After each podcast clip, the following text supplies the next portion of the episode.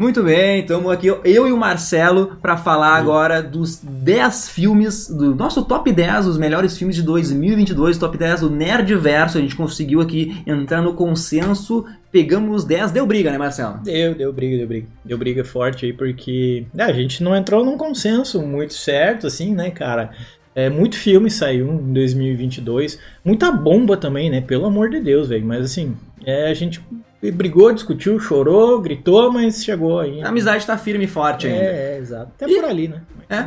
Bom, começando então com o nosso décimo lugar, o filme que saiu pouquíssimos dias atrás, não faz nem uma semana, que é Avatar 2, O Caminho da Água, tá? aqui, cara, eu acho que tem um deleite visual incrível. Para mim, o James Cameron, ele prometeu e cumpriu, ele entregou, assim, efeitos visuais que a gente nunca viu antes, sabe? Eu fico pensando, assim, se eu me emocionei, imagina uma criança, tu vendo o filme com a família, cara. A criança, tu vai, vai imaginar aqueles seres, eles parecem reais, sabe? Claro, a gente for falar do roteiro, ele é clichê, ele é simples, tem várias coisas que a gente reclamou na nossa análise já, tudo bem, mas que pegando também a questão biológica ali, às vezes parece que ele está fazendo documentário ambiental, sabe, Marcelo? Então, tem algumas críticas que eu acho muito legal que o James Cameron faz. Sim, não, não, é um filme legal, cara, né? Eu, eu, aqui nós três aqui, eu fui mais chato de todos, tá? Eu critiquei bastante esse filme aí, mas no geral ele é bom. Ele é, isso aí eu não nego, ele é muito legal. É, pô, em termos visuais, então, meu Deus do céu, cara, onde eu sentei mais ainda nele, a pauleira, foi no roteiro, porque eu achei ele igual do 1. É, até quando eu saí do cinema, eu brinquei com os gringos e falei, bah, cara, o 1 é na céu, o 2 é o 1 na água, basicamente. Cara, eu até acho que o 1 tem uma, uma ameaça maior que o 2. Exato, real, ele tem uma ameaça maior. E, tipo assim, eu, eu, a única coisa assim que eu mesmo não gostei é, pô, pra que reutilizar o mesmo vilão, velho? E, ah, não vamos dar spoiler aqui, mas a tomada de decisão pro final eu achei também péssimo é, do que fizeram com o vilão. Exato, exatamente. Então tem essas falhas. Mas de forma alguma isso vai pegar e falar: ah, o filme é ruim, não vejo o filme. Não é isso, ele é legal, né? Ele é muito legal. Só que o James Cameron também tem uma confiança enorme aí, né, cara? De esperar que ele seja a quarta bilheteria aí do, do mundo. É, é mano. Um grande problema é a duração, né, cara? Às vezes o James Cameron, é. ele usa ali uh, as três horas longas, extensas lá, para mostrar que ele é megalomaníaco, o cara é egocêntrico. Ele quer mostrar que ele é o melhor cara no efeito visual e fica horas e horas mostrando lá belezas, né? Exatamente. Mas não precisava de três horas. Não precisava de três horas. para mim, esse é o grande problema. O, o um já é longo bah, o 2 foi mais ainda. Aquela pauleira lá no fim, cara, não termina nunca. Bah, eu ali no cinema me revirando, sabe? Tipo, não é porque tava ruim, é porque, cara, tá de longo demais, dá uma acalmada aí, sabe? Pô, e o cara fez ali referência a Nemo, a Titanic, a Free Willy, o James Cameron utilizou de tudo é, também. teve cinemas, redes de cinemas em algumas, algumas cidades aí que colocou no cartaz, ó, o filme tem tanto tempo de duração e 15 minutos de intervalo no meio. Teve hum, cinema que 14 colocou... minutos, não, eu não 14... sei como eles chegaram que 14 minutos é o tempo necessário pra pessoa no banheiro, né? É, exato. Contrataram lá uma equipe de analistas, deu, deu uma polêmica, velho. Nosso Instagram, gente xingando, brigando, assim, a favor e contra. Eu acho que não tem problema ter sessões separadas com intervalo e sessões no mesmo cinema é. sem intervalo. Exatamente, Simples. porque daí agrada todo mundo, né, cara? Pô, quantas vezes nos streaming a gente tá vendo na TV um filme longo, tu dá uma pausada, vai, sei lá, assistir o irlandês, que tem ah. 12 horas de duração o filme, cara, tu pausa, vai no banheiro e depois volta. Dá pra ter isso no cinema também, né? Tem uma sala que tem, outra sala que não, já era. Nono lugar, a gente tem o Pinóquio, cara, do Guilherme Del Toro. Pô, do Del Toro, viu? Não é o Pinóquio do, que saiu na Disney Plus lá, é o Pinóquio do Del Toro. Que filme legal, velho. Né? Um stop motion bonitinho, é, lindo e triste, cara, ao mesmo tempo. Sombrio? Ali, mas sombrio, é, Del Toro, né, velho? Então imagina, né? Mas assim, é, adorei, cara. Eu assisti muito no. Ah, vou ver esse filme aqui. Cara, fiquei preso na frente da TV duas horas stop motion, né, mano? Olha o trabalho que tiveram para fazer aquilo ali, cara. E ficou lindo, perfeito. Envolve política, envolve Segunda Guerra, Pô, envolve velho. governo fascista na Itália, cara. Muito louco, mano.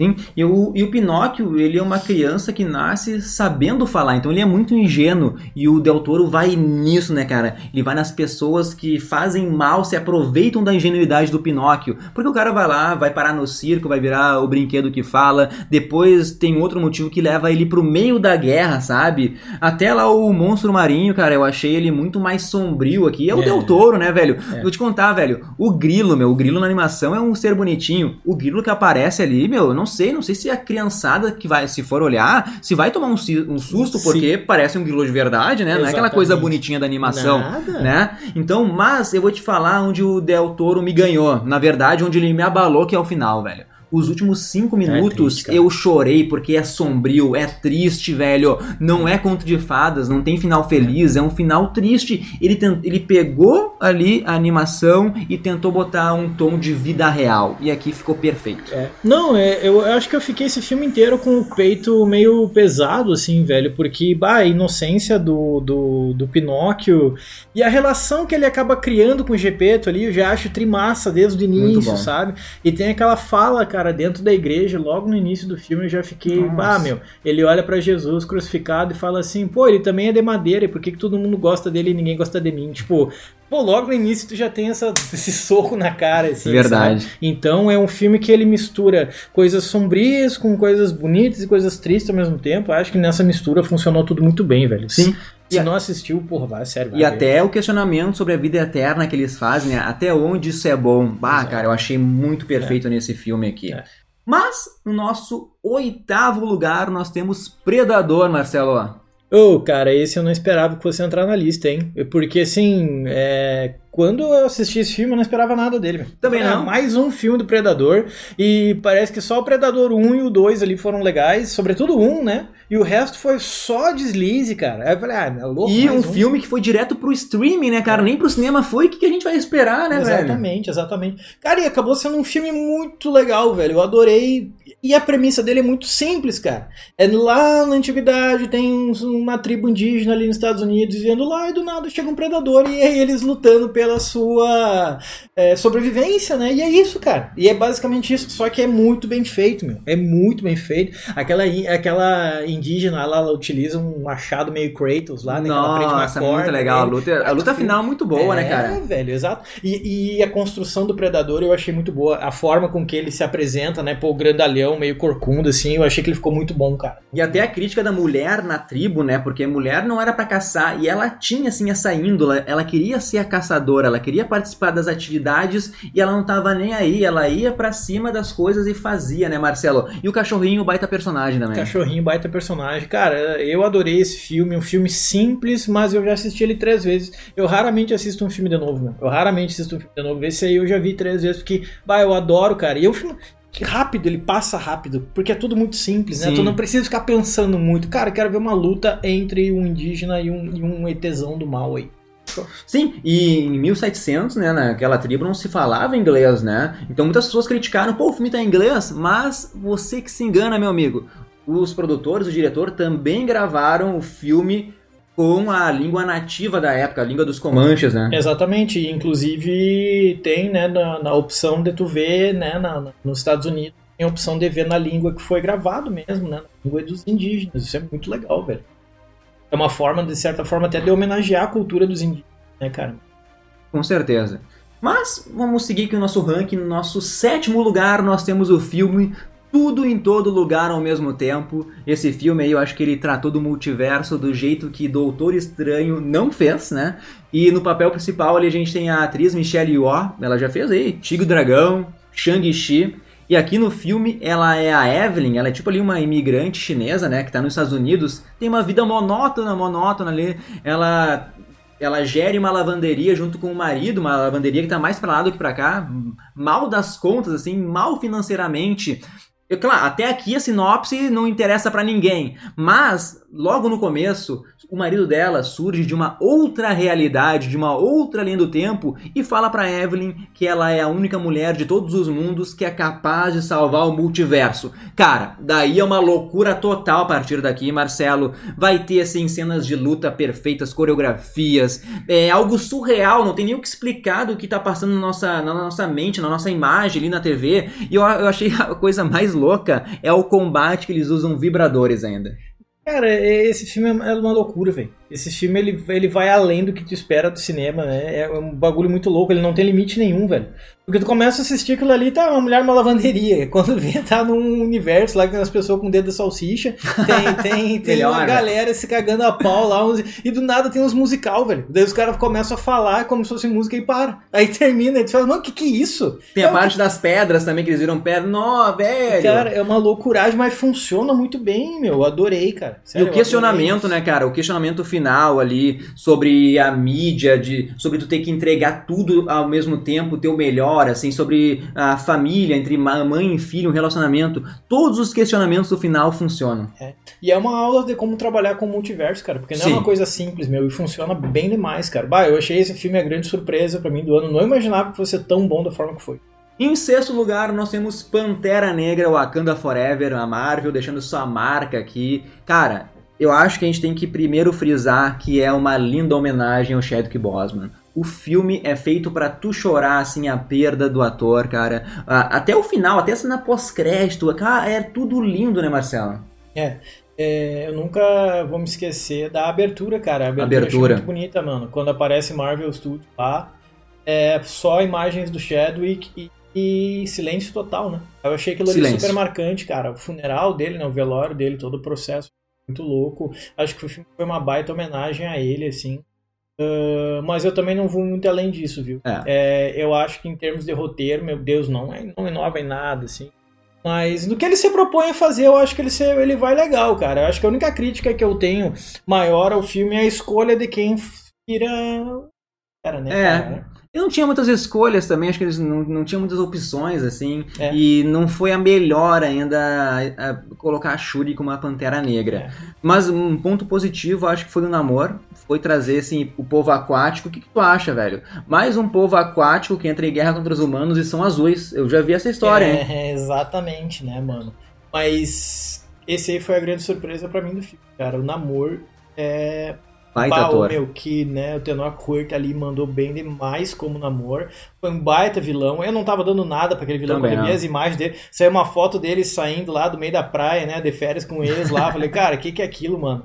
Aí, bah, meu cara mandou bem demais, que atuação boa. Eles recriaram, né, a sua origem, mostrando ali como um meso-americano e tudo mais não mais como um cara que vem de Atlantis e tudo mais. Isso. E funcionou legal. Claro que os fãs mais nervosos ali não, não, não, gostam que mudem, mas eu achei da hora, velho. Então, nesse sentido, eu achei que foi um bom filme, cara. Um bom filme. Sim, trazer a cultura azteca aqui eu achei muito bom para diferenciar do Aquaman. Eu acho que algumas outras adaptações não não, não foram do meu agrado aqui, mas no geral, Pantera Negra entra no nosso top 10. E no nosso quinto lugar nós temos Elvis, cara. Pra quem ama música, pra quem ama rock aí, o filme do Elvis tem que estar tá na tua lista. Vai mostrar da ascensão até a morte dele, todos os problemas envolvendo as drogas ali. Um personagem muito importante é o empresário, que é o Coronel Tom Parker, cara, vivido pelo Tom Hanks. Gênio, gênio, tá perfeito no papel, tem uma maquiagem pesada ali. Tom Hanks tem que concorrer ao Oscar, tá? Se não concorrer, velho, se for esnobado, eu nem assisto o Oscar, tá? E o Austin Butler, não preciso nem falar. Mas, cara, o filme vai mostrar que o, o coronel, o empresário ali, ele foi responsável pelo sucesso do Elvis. Mas talvez também tenha sido responsável pela morte dele. Eu deixo vocês para assistirem e para vocês tirarem as suas próprias conclusões, né, Marcelo? É, exato. Uh, ótimo filme, eu acho que a atuação, né, cara, do Austin Butler, sobretudo, é o que dá a grande ênfase, a grande cor pro filme. É, muito se fala do Elvis, mas nem todo mundo sabe a história do cara, velho, né? Nem todo mundo sabe a história do cara e o filme conta de uma forma bem clara, assim. Claro que sendo biografia, sempre vai ter partes ali que a galera vai gostar, vai ficar discutível, mas no geral esse filme foi muito bem, cara. Austin Butler só não vai ganhar melhor ator se Brandon Fraser estiver concorrendo lá. A disputa entre os dois, e se qualquer um dos dois ganhar, cara, eu assim, ó, eu dou o prêmio, eu daria o prêmio pros dois, né, Marcelo? É. O Brandon Fraser nem fala. É. Bem, bem, bem forte. Bem, bem. bem forte. Mas aqui no Nerdverso a gente tá chegando na quarta colocação, Marcelo. Nós temos aqui agora Mulher Rei. Mulher Rei, velho. Adorei esse filme aí, mano. Uma premissa decolonial forte. Nós estamos falando do reino de Dalmer, Viola Davis mandando bem demais ali, Nossa, cara. cara, né? que atua... Meu, eu amo Viola Davis, é uma da minha, é minha atriz favorita, meu top one aqui. E que entrega ela fez no filme. É. Porque ela já é uma mulher mais velha, né? E ela fez ali um treinamento pesado pra estar ali na, na, na Nanica, né? É, acho que. Agora eu não lembro. A gente não lembra o nome não da- lembro o nome dos, do- do- dos personagens. Tá? Mas, cara, que assim, ó, ela tá por trás do projeto, ela é a produtora, ela que tá, é a atriz principal, então a Viola Davis merece todos os créditos por esse filme, que merece ser muito visto.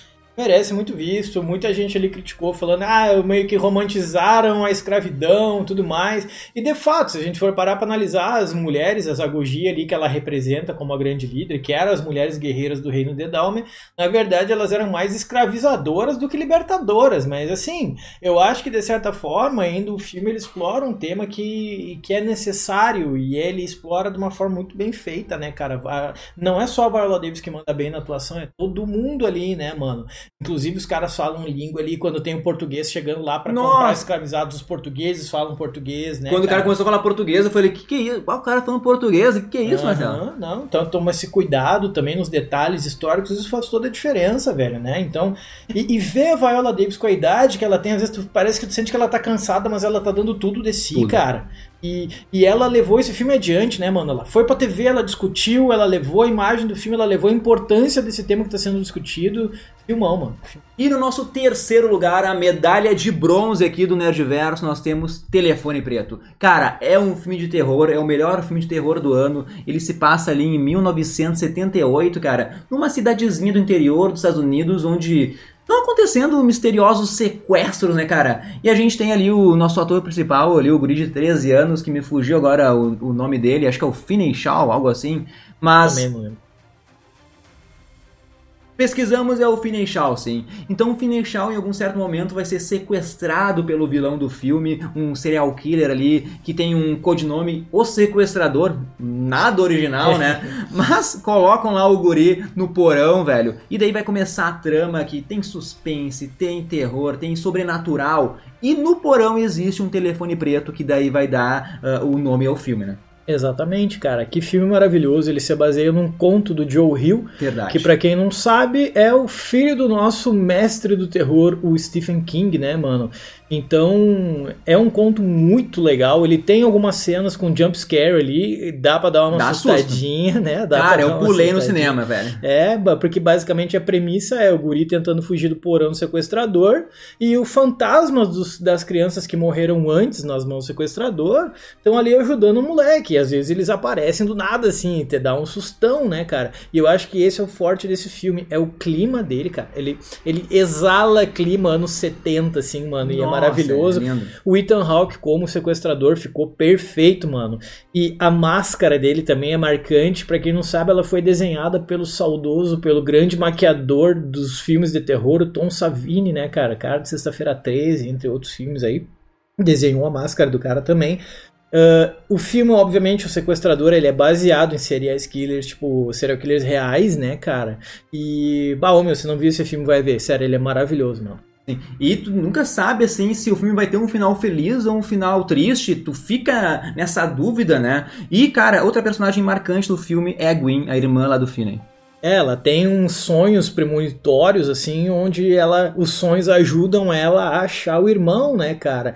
E eu achei isso muito doido, porque nessa época, na década de 60 e 70, quando a polícia às vezes estava desesperada nos Estados Unidos, é, buscando, ah, pô, a pessoa desapareceu, a gente não tem nenhuma pista. Eles recorriam a pessoas que se diziam videntes, né, Pra tentar alguma coisa, tipo, mano, não sonhou com nada. Então, o filme explora isso também, velho. E, pô, sério, maravilhoso, eu adoro esse filme, cara. E agora, então, no nosso segundo lugar aqui no Nerdverso, ostentando a medalha de prata, temos The Batman, Marcelo. Ah, o cara, esse filme é lindo, mano. Que filme maravilhoso, velho. Quando saiu o filme do Batman ali, eu falei, ah, mano, sério, mais outro filme do Batman, já tem 216 filmes do Batman. Quando botaram o Robert Pattinson, eu fui chato, eu falei, ah, não, é, velho. eu não acreditei também. É. Mas aí eu pensei o seguinte, cara, porra, quando colocaram o Heath Ledger de, de, de Coringa, todo mundo sentou o sarrafo, né? Falando que não ia dar certo. E olha o Coringa que o cara Lembravam foi, né? só que ele fazia 10 coisas que eu odeio em você, né? É, e é a mesma coisa com o Robert Pattinson. Daí eu falei, não, eu não vou cair nesse erro, porque o cara fez Crepúsculo, agora eu vou julgar a carreira do cara. Ele fez Crepúsculo, tudo bem, mas ele também fez o Farol. Baita Entende? filme. O cara é um monstro, velho. Ele é um baita ator, mano, sabe?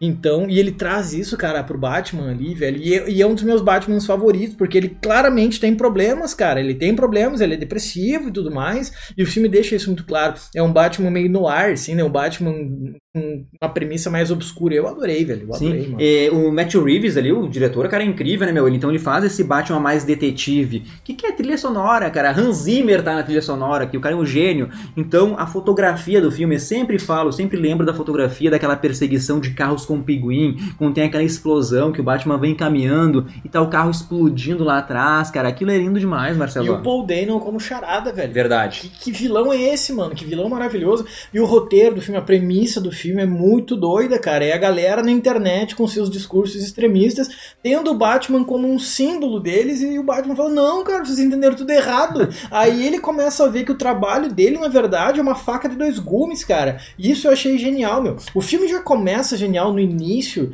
com aquela, aquele texto sobre a importância do holofote do Batman. Tipo, só de existir o holofote já taca medo nos bandidos. O Batman nem tá ali, mas ele pode estar na sombra, tu não sabe? Então isso inibe os crimes. O medo de ser pego pelo Batman inibe crimes na cidade. Cara, isso eu já achei genial. Sério, esse filme pra mim, pô, e toca Nirvana ainda, mano. Toca Nirvaninha, toca ali Something in the Way do Nirvana, que é uma música massa demais, tri- tristona, depressiva. Sério, vai, vai ver se não viu ainda, merece demais ser visto. Merece mesmo. Mas agora chegamos no nosso pódio, nosso primeiro lugar, a medalha de ouro. No primeiro lugar do Nerdverso aqui, dos filmes, dos melhores filmes de 2022, tá Top Gun Maverick. Cara, e o filme, ele chega 36 anos depois do original. Cara, ninguém pediu o filme, eu não levava fé, mas o boca a boca, assim, só foi aumentando a bilheteria de semana após semana. E hoje o filme ostenta ali seu 1 bilhão e meio de dólares, Marcelo. É a maior bilheteria da carreira do Tom Cruise. E a sinopse, cara, é bem simples. O, o, o Pete Maverick Mitchell, ele volta novamente aqui, agora é um piloto mais experiente, mas ele continua sendo aquele quebrador de regras do primeiro filme, sabe? Ele é chamado de volta para Top Gun, só que para ser professor, né? Professor ali de jovens pilotos, mas são os melhores da academia, é um com um ego mais elevado que o outro. E daí é o roteiro mais clichê possível, vai ter rivalidade entre pilotos, vai ter ali um par romântico, vai ter beijo na praia, vai ter várias referências ao primeiro filme. Falei em praia aqui, mas tem também o futebol americano, os caras jogando na beira da areia de calça jeans, né, cara? Vai relembrar os caras do vôlei lá do primeiro filme. Mas calma, porque tu não precisa assistir assim ao primeiro filme para tu saber os detalhes aqui. Tudo o filme vai te contar em um diálogo, em uma foto. Então, o roteiro, por mais brega, mais anos 80, mais simples que seja, ele é contado de uma forma perfeita, né, meu? E, e essa é a questão, cara, a importância do storytelling, a forma com que a história está sendo contada. Às vezes pode ser uma história mega simples, mas se ela é bem contada, funciona. Aí a gente lembra do James Cameron, né, nos próprios filmes do Avatar ali, eu acho que o mesmo cola pro Top Gun, cara. Tipo, faz falta às vezes ter um filme com premissa de sessão da tarde, mano. Sabe, Faz falta, tu, ah, só quer sentar e ver uns caras, uns caras se atirando no outro de avião. Você não quer ficar pensando, não quer ficar filosofando. E o filme faz isso de forma magistral, né, mano? Então, ele merece, cara. Eu demorei a assistir. Eu demorei a assistir, mas uma coisa que me chamou muita atenção e que me fez ir assistir foi um colega meu, cara. O louco, assim, ele não demonstra sentimentos, o cara fechadão e tal. Do nada, o louco meteu um dia lá no trabalho, todo mundo sentado, ele meteu assim. Fui assistir Top Gun e eu chorei. E eu voltei no outro dia pra assistir de novo. Eu falei, não, peraí, cara, esse filme deve ser muito bom, mano. Aí eu entendi, aí eu entendi. Falei, e merece demais, cara, todos esses, esses louvores que vem recebendo aí, mano. Tom Cruise é foda. Eu falei Hans Zimmer um Batman, Hans Zimmer também na- tá na trilha sonora de Top Gun. E cara, o Tom Cruise, ele é a alma do filme. O filme era pra ser lançado antes da pandemia, durante a pandemia, ele segurou, não lançou nenhum streaming, falou vai pro cinema, o cara bancou isso, sabe?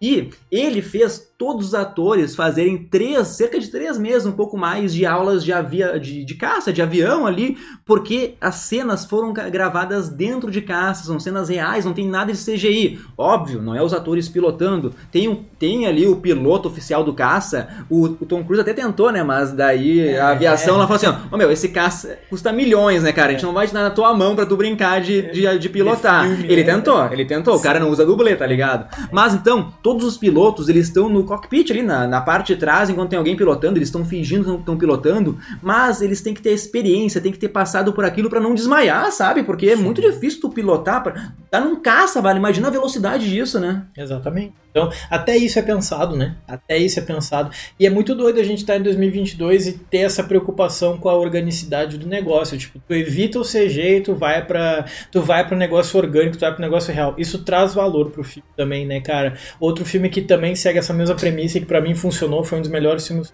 para mim dos últimos anos, que é o, é o, Mad Max, cara, o Mad Max Estrada da Fúria, a mesma coisa, a mesma coisa. Então, quando traz essa organicidade numa época em que tu já pode escolher fazer tudo por CG, cara, para mim já tem um valor extra. Assim. Sim. Então, cara, essas cenas, a edição é perfeita. Todas as cenas com os caças são perfeitas. Por isso, Top Gun é o nosso primeiro lugar, Marcelo. Mas agora, a gente quer saber de vocês. Vocês concordam aqui com o nosso top 10 de filmes de 2022? Manda nos comentários também aí quais são os filmes que vocês mais gostam, qual vocês retirariam da nossa lista, qual vocês colocariam. Só não pode tirar aí The Batman, Telefone Preto e Top Gun, né? É, não, o resto, o resto a gente pode conversar. Beleza? Mas esses três aí não. Esses três aí tá batido. Tá, então, pessoal, muito obrigado aí por assistir a gente até o final. A gente se encontra no próximo vídeo Nerdverso. Tchau, tchau. Valeu.